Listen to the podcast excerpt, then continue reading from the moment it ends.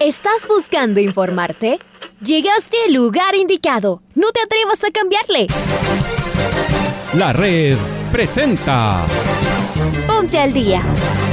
Información deportiva al instante sobre la actualidad de los equipos ecuatorianos muchos goles y el drama que tanto disfrutamos. Los albos se pusieron en ventaja con doblete de Adolfo Muñoz. La Libertadores Femenina cuenta con sus 16 equipos. Con la conducción de los periodistas de la red, Raúl el Profe Chávez y Andrés del Pichón Villamarín. Mucha información que contarles aquí en 102.1 FM. El microciclo de la selección que arranca el día de hoy.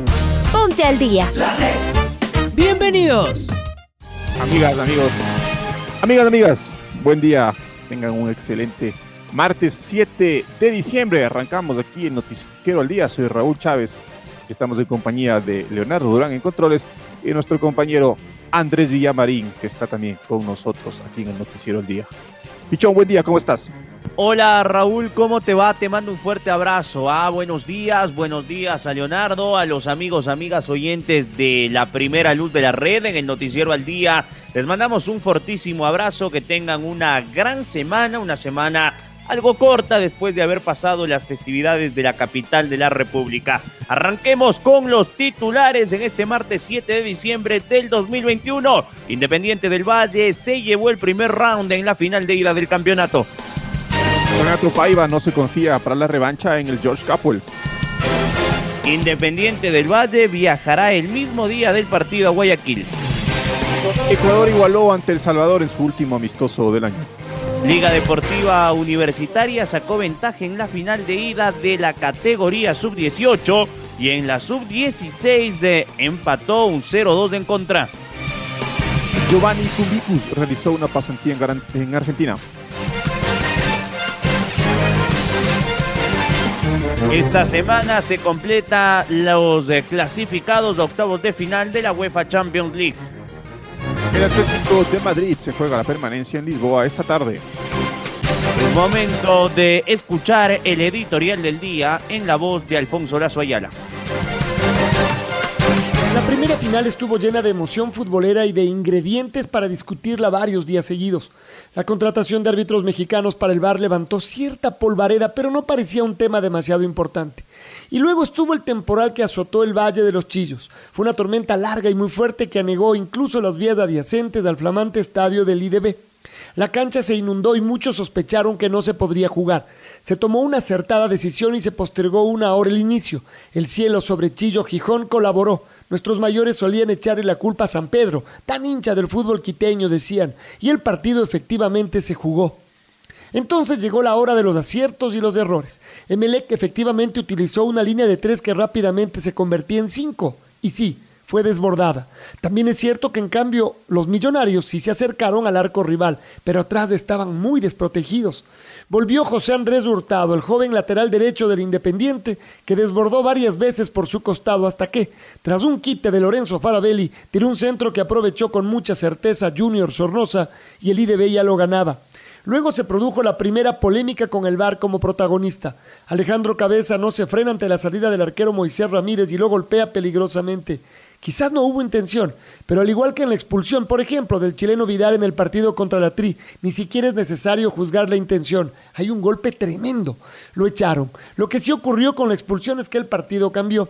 Emelec debía ser cuidadoso y además se puso a quemar todo el tiempo posible. El juez Quiros ya estaba nervioso. Añadió solo tres minutos tras un primer tiempo donde debió jugarse al menos 12 para ser conservador minutos más. El segundo tiempo no pudo comenzar mejor para el IDB. Tras un primer córner, Facundo Barceló, ayudando en defensa, metió una mano inconsulta, penal y la segunda decisión de VAR. Al cobrarse el penal que lo ataja Pedro Ortiz, el VAR advierte que el arquero se sale de la línea el momento del cobro y se tiene que repetir. También nos acordamos de nuestra tri en Brasil, cuando Alexander Domínguez atajó un penal saliéndose unos centímetros lo hicieron repetir y nos hicieron el gol. Emelec desesperaba y dejaba espacios. Junior Sornosa se perdió increíblemente la tercera, hasta que un poco después, tras un centro desde la derecha, el mismo volante conecta un cabezazo que rebota en el palo. Y el vikingo Bauman sentencia el 3 a 0. Tercera jugada de VAR. En línea había levantado la bandera. Se revisa el VAR. Se trazan las líneas y por pocos centímetros del volante del IDB está habilitado. Nada que discutir, 3 a 0, liquidado el partido, pero ¿y la serie? Los eléctricos reclaman un golpe de Jonathan Bauman sobre Dixon Arroyo al escaparse desde medio campo. Existe el golpe, pero no da la sensación que es para expulsión. Y el VAR solo interviene si es para expulsión. Ni siquiera puede recomendar amarilla, y mucho menos pitar una falta. En el cierre, Renato Paiva saca a cinco de sus figuras para cuidarlos para la segunda final y el equipo se relaja. Y eso que todavía pudo marcar alguno más. Emelec descuenta tras una mano en el área y vuelve a la vida en el último minuto. Pero hay que decirlo, es cierto que tiene una camiseta histórica el cuadro millonario, pero el momento del Independiente es fabuloso. Para que esto cambie, y es fútbol al fin, Emelec deberá jugar un partido casi perfecto y esperar que su rival juegue tal vez el peor del año. Claro que para eso hay todavía una semana entera para discutir. Es el fútbol. ¿Qué más nos gusta? Escuchábamos el editorial del día en la voz de Alfonso Lazo Ayala y es momento de repasar las declaraciones de Renato Paiva, que tras llevarse la primera final del campeonato no se confía pensando en lo que será la revancha del próximo domingo 12 de diciembre en el Capuel. Acá las palabras del DT a servicio de los Rayados del Valle. Sea muy orgulloso por el partido que mis jugadores han hecho, muy orgulloso por la forma como uh, interpretaron lo que exige una final, en especial en, en cuestiones mentales. Y desde el primer minuto, desde el primer minuto de partido que nuestro equipo fue muy, muy, muy fuerte. Encaró esta final con una capacidad tremenda de juego, de lo que la final exigía, de concentración, de percibir el plan de partido y ahí increíbles, increíbles, porque nosotros cambiamos muy poco, pero cambiamos un otro detalle para percibir, sabiendo cómo venía Melec. Entonces hemos hecho un partido increíble, irreprensible y estoy otra vez, una vez más, muy orgulloso de mis jugadores es que del otro lado está un grandísimo equipo, un grandísimo entrenador y un enorme club. Del otro lado, y esta es una final. Preguntar a mi colega Ismael, ¿quieres cambiar 3 a 1 el resultado? Y él me va a decir que sí. O sea, el gol existe porque hay un gran equipo del otro lado y que ya sabemos a lo largo de toda la temporada que nunca se da por, por vencido. Nunca. Pelea hasta el último minuto. Entonces, y voy a decir otra cosa, con 3-0, con 3-0, la, final no está encerrada. Porque lo que nosotros hemos hecho hoy aquí, MLE tiene más que capacidad y calidad para hacer al contrario en el Capwell. Entonces, es una final donde puede, todo puede pasar.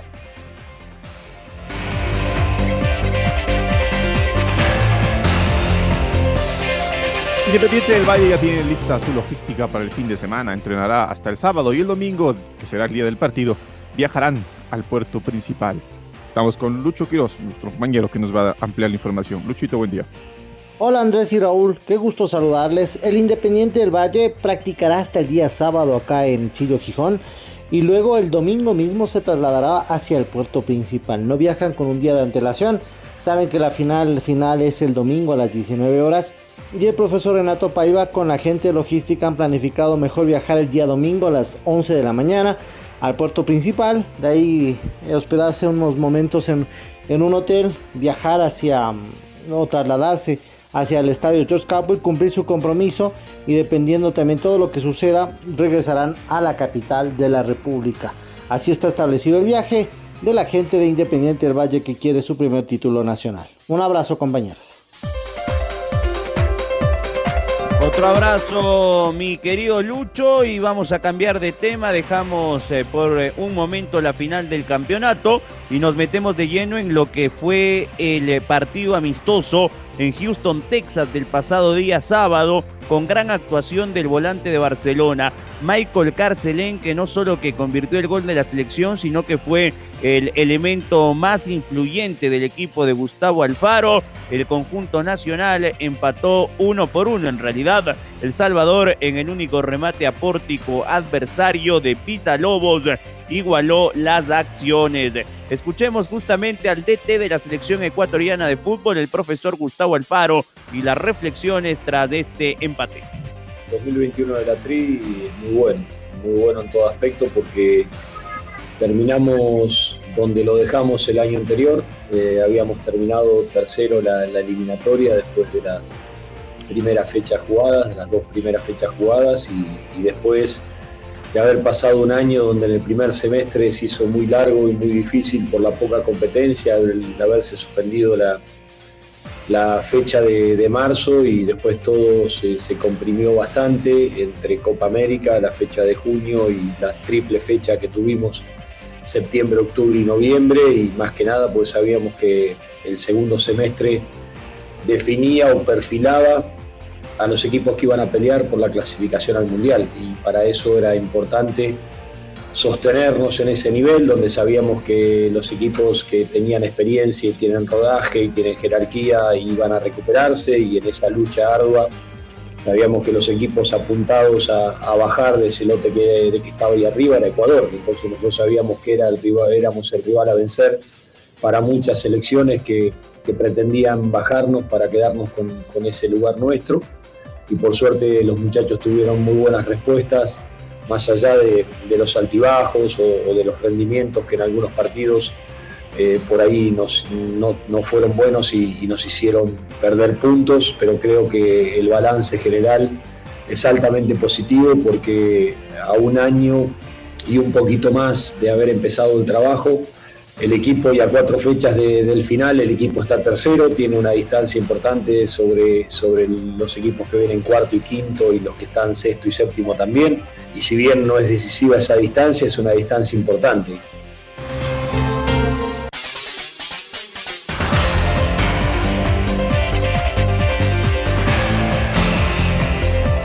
Independiente del Valle ganaba 2-0 ante Liga Deportiva Ustaria en el primer tiempo, pero los albos remontaron y terminaron llevándose el triunfo en la final de ida de la categoría sub-18.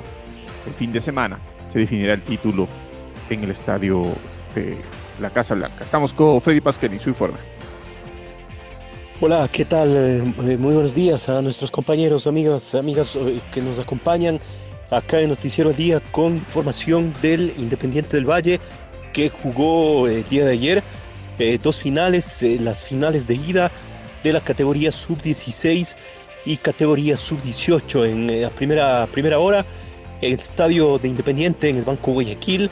Independiente igualó 2 a 2 con Liga Deportiva Universitaria, le empató el equipo Albo en el segundo tiempo después de que el Independiente había adquirido la ventaja parcial de 2 a 0. Después, eh, más tarde, en el mismo escenario, el Independiente también rivalizó con Liga en la categoría sub-18 en la final de ida. Ganaba el equipo eh, de los Rayados con eh, dos goles a cero, uno de los tantos convertidos por Emerson Pita, uno de los delanteros del equipo sangolquileño, pero en la segunda parte lo dio vuelta el equipo de Liga con el penal de Oscar Sosa y después el doblete de Jairón Charcopa para el festejo de los universitarios. Este fin de semana se van a jugar las, eh, eh, los partidos de revancha, eh, las finales de vuelta en estas dos categorías buscando a los monarcas en la sub-16 y sub-18. Esta información entonces, compañeros, vuelvo con ustedes de este estudios. Muy bien, previa de la nada, Liga prácticamente estaba desahuciado en las dos categorías en los resultados como bien lo anticipaba, perdía 2 a 0, ganó 3 a 2 en la 18 y en la 16 perdía 2 a 0, terminó empatándolo 2 a 2. Grandes resultados del equipo universitario en las divisiones inferiores. Vamos ahora con el DT Giovanni Cumbicus, el ecuatoriano realizó una pasantía por eh, clubes argentinos, Vélez y Argentinos Además, mantuvo diálogos con varios técnicos de aquel país, entre ellos Gaby Milito, el eh, entrenador del bicho de la paternal. Vamos eh, a escuchar el informe de Pablo Quine sobre la visita de Giovanni Cumbicus al Río de la Plata, el DT ecuatoriano que espera renovar un año más con el Mushugurruna. Pablito, ¿cómo te va? Hola, ¿qué tal? ¿Cómo les va? Muy buenos días, amigos y amigas de la red. Aquí está la información para el Noticiero al Día. El técnico Giovanni Cumbicus estuvo por Argentina realizando pasantías y tuvo la gran oportunidad de visitar los clubes Vélez Arfiels y también Argentinos Juniors y compartió con varios técnicos de ese país diálogos importantes para fortalecer conocimientos que a la postre le puedan favorecer a él como director técnico y al equipo del Bujurruna donde presta todavía sus servicios. Giovanni Cumbicus, a la par de realizar varias pasantías, buscó la manera de analizar nuevos jugadores que sean refuerzos para el equipo del Ponchito la próxima temporada. Habló y conversó con gente de fútbol en Argentina pidiendo referencias de jugadores para posibles refuerzos. Estuvo, por ejemplo, con Fabián Espínola, representante de los jugadores Jonathan Bauman y Santiago Jordana, quienes pasaron por el equipo del Bujurruna esta temporada. Giovanni Kubicus espera en las próximas horas sellar definitivamente su vínculo con el equipo de El Ponchito y mantiene diálogos permanentes con el doctor Luis Alfonso Chango, que es el principal dirigente del equipo del Muchurruna. Hasta aquí la información deportiva, amigos y amigas de la red. Gracias, Pablo. Fuerte abrazo. Esta semana termina la fase de grupos de la Champions League. Los 16 clasificados quedarán confirmados el día de mañana. Estamos con Domingo Valencia. Nos va a contar los detalles. Domingo, buen día. ¿Cómo estás? Hola compañeros, ¿cómo les va? Entre hoy y mañana se jugará la última fecha de la fase de grupos de la UEFA Champions League. El RB Leipzig recibirá al Manchester City y el PSG será local ante el Brujas. En esta zona el City ya ganó el grupo mientras que el PSG será segundo. Los dos partidos se disputarán a las 12 horas 45 hora de Ecuador. En la zona B, el Porto jugará ante el Atlético de Madrid en Portugal y el AC Milán recibirá a Liverpool. El conjunto inglés ganó el grupo y tiene 15 puntos de 15. El Porto en cambio tiene 5 y el Milan y el Atlético de Madrid tienen 4. Los tres se disputarán el segundo lugar. En el grupo C, el Ajax de Ámsterdam es líder con puntaje ideal y ganador del grupo. El Sporting de Lisboa tiene 9 y el Borussia Dortmund tiene 6. El Besiktas en cambio tiene 0 puntos y está eliminado. El Ajax recibirá al Sporting y el Dortmund al Besiktas. Mientras que en el grupo D la situación está decidida. El Real Madrid y el Inter de Milán son los clasificados y se jugarán en el primer lugar esta tarde en el Santiago Bernabéu. Le basta el empate al equipo blanco para quedarse con el grupo, mientras que el Sheriff Tiraspol jugará la Europa League. Este miércoles se completará la fecha con los siguientes partidos. Bayern Múnich enfrentará al Fútbol Club Barcelona, el Benfica al Dinamo de Moscú, el Zenit de Rusia al Chelsea de Inglaterra, la Juventus ante el Malmo de Suecia, el Atalanta al Villarreal, el Manchester United al Young Boys, el Wolfsburgo frente al Lille y el Salzburgo ante el Sevilla.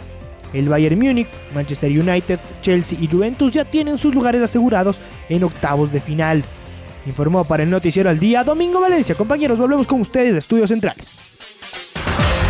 Muy bien, Domi. Y después de esta agenda de partidos de la Champions para hoy y mañana, se juega la vida el colchonero, a que no viene bien en la liga, que tiene una semana durísima, porque hoy se juega su permanencia en Lisboa, en, eh, bueno, en realidad en el Dragao, en la cancha del Porto, ante el equipo luso. Y el día domingo tiene que jugar el derby de Madrid frente al Real. Si hoy no gana el Atlético de Madrid, le dice bye bye a la Champions.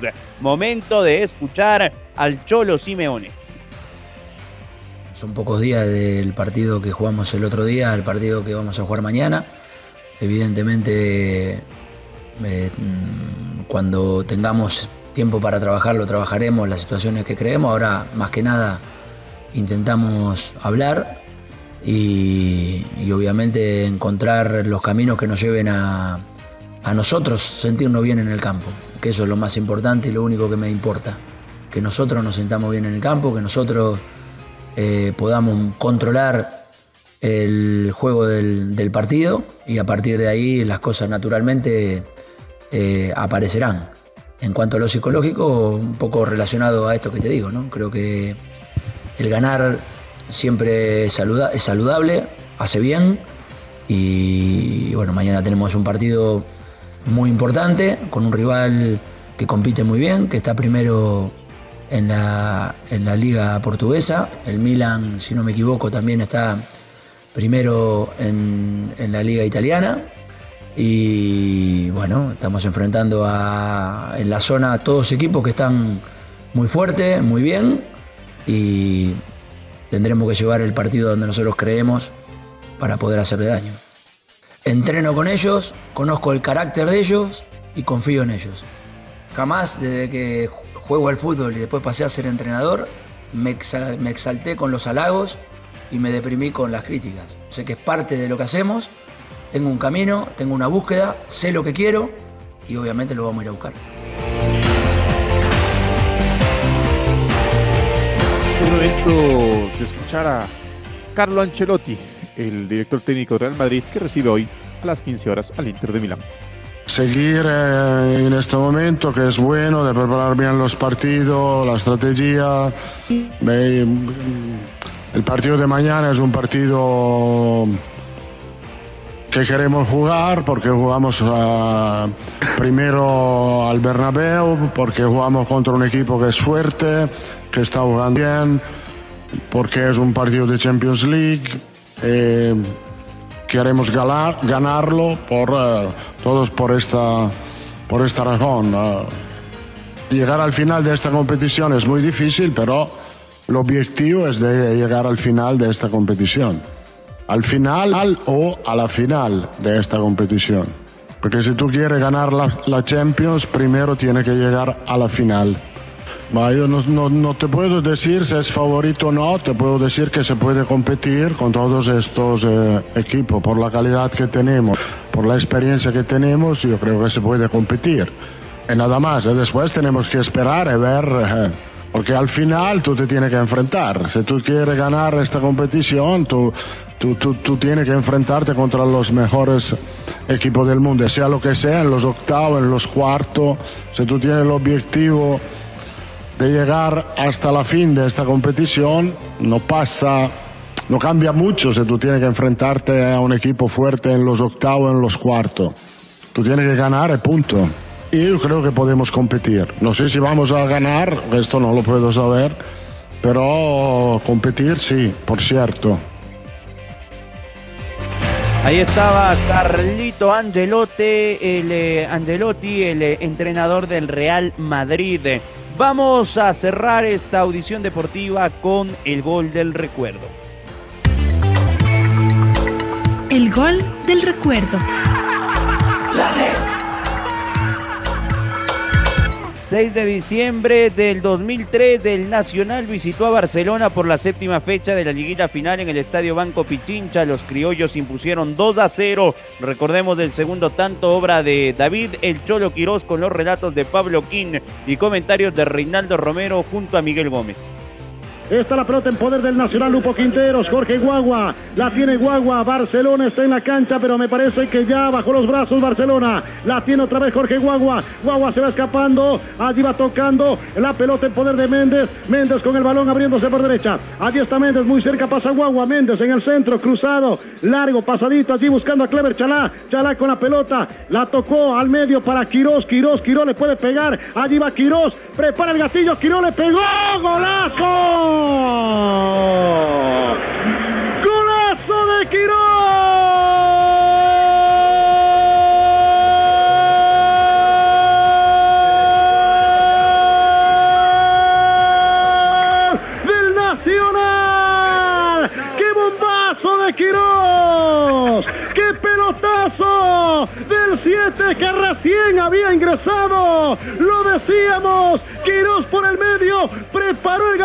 le pegó. ¡Pum! Adentro, golazo de Quirós Nacional. Marca la segunda. Nacional 2.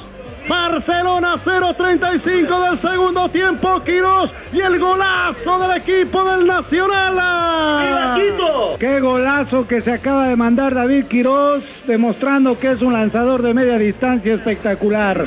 Pero hay que hacer recuento a la jugada, un cambio de frente larguísimo de Edison Méndez a Clever Chalá.